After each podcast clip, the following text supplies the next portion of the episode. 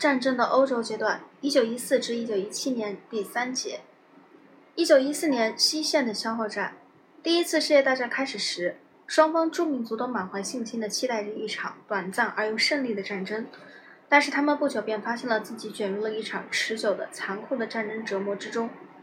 在这场战争中，损失的财富和伤亡的人数是前所未有的。造成这一流血的僵持局面的原因是。防御性武器从战争一开始就优于进攻型武器。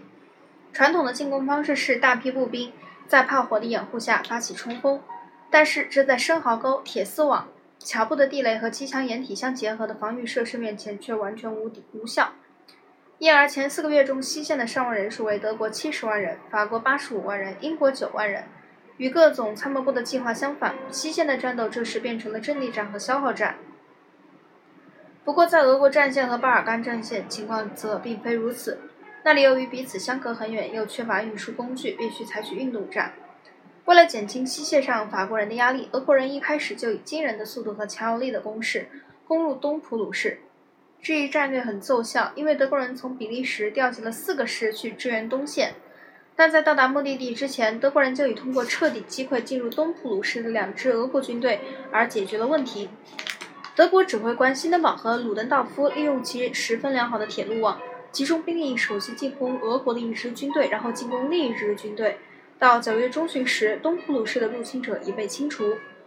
与此同时，在巴尔干战线上，奥地利人正遭受着屈辱的挫折。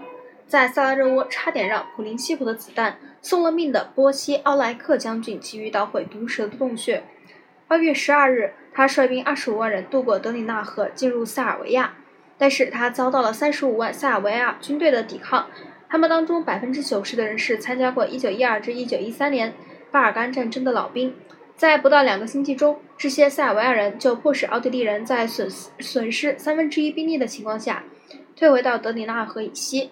九月，波西奥莱克再次发动进攻，并于十二月二日占领了贝尔格莱德。但是塞尔维亚人再次进行反攻。到这个月底时，塞尔维亚指挥官得意洋洋地宣布，在塞尔维亚的领土上不再剩一个自由的敌军士兵。下一次我们会讲到第一九一五年东线上俄国的退却。这里是第三十六章，第一次世界大战全球性影响，全球通史从史前史到二十一世纪。我是柯小黑，我们下次见。